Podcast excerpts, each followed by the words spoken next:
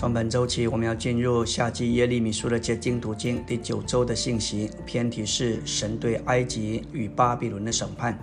周围的晨星，我们来到纲目第一大点，耶利米书向我们呈明一幅神进来惩罚并审判列国的图画。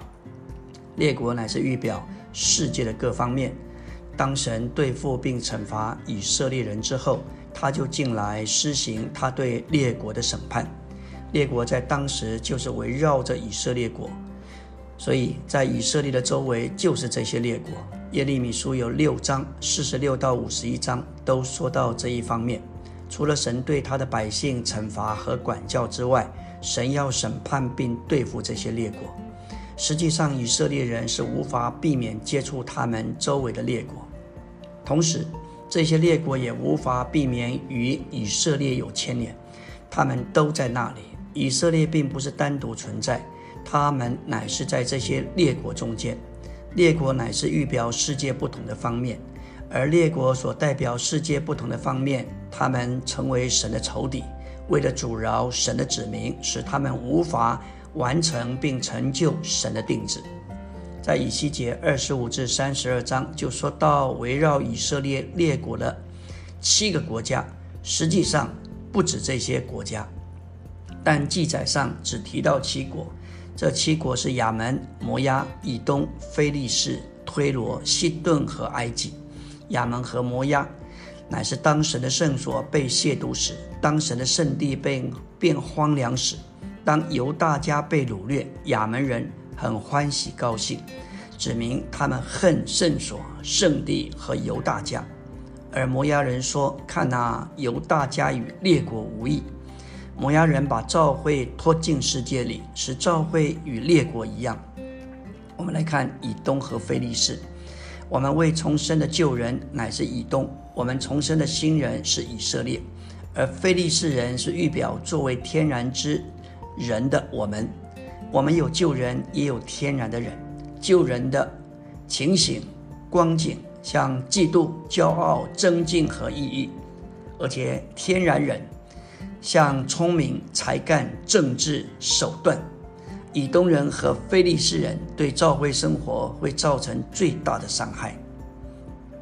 推罗和西顿，推罗预表寻求属世财富的人，他们不顾主的权益，只顾到自己和买卖；而西顿是以色列家次人的经济、商人的吉利。有推罗人，也必定连带的看见西顿人。圣徒热爱世界，只顾到属世的财富，他们就成了荆棘和吉利。最后，我们说到埃及，这是一个不信靠神、只依靠自己的国家，代表人凭着天然的聪明，开发天然的资源，以至于富足。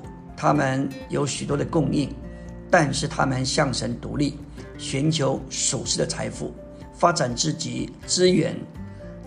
丰富成为别人供应的来源。我们要说到，为着完成神的经纶，作为神新约选民的召会，必须从世界的各方面分别出来。我们与世界的分别是非常重要的，特别对于我们的下一代的年轻人，要认识与世界分别这件事是极为关键的。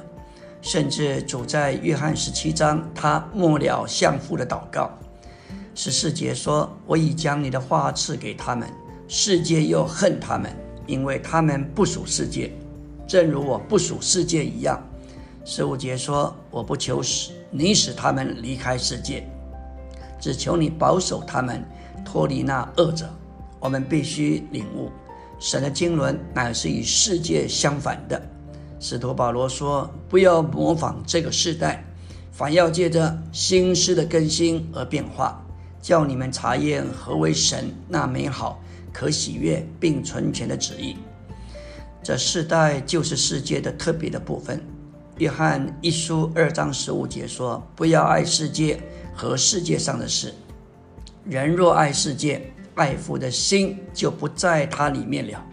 所以世界需要受审判，埃及和巴比伦需要被铺路，受到对付、被审判，为的是使神的经纶。”能够往前，并且达到终点。我们说到在列国时，耶利米首先提到埃及，最后提到巴比伦。这指明在神看来，世界首先是属埃及，然后是属巴比伦。你可以说埃及代表世界的开头、起始，而末了一个国家乃是巴比伦。巴比伦代表世界的缩影、世界的顶峰、世界的总结。所以开头是由埃及做代表，而列国最后一个国家就是巴比伦为代表。在神看来，世界首先是属埃及，然后是属巴比伦。在巴别，我们看见人背叛神。人拜偶像，并且高举人的己，但在巴别无法谋生或娱乐，因此照着创世纪的顺序，首先提到的是巴别，然后提到埃及。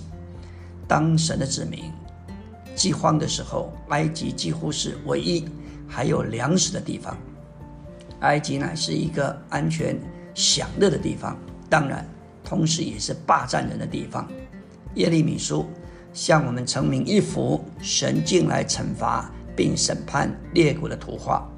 照了这一幅图画，最后受审判的是巴比伦。当神审判巴比伦时，他对列国的审判就完成了。耶利米向我们成明神的经纶，为了使我们回转归向我们的源头，归向我们的起源，就是神做活水的泉源，他是三一神。要享受它，并接受它分赐到我们里面，为的是成就他的经纶。这样，神就会使世界远离我们。今天，在我们的教会生活中，不该有任何巴比伦的事物。我们该清除任何对神的背叛、对自己的高举，以及对偶像的敬拜。然后，我们就是被摆在神的分支之下的选民。而享受它，为了完成他的定旨。阿门。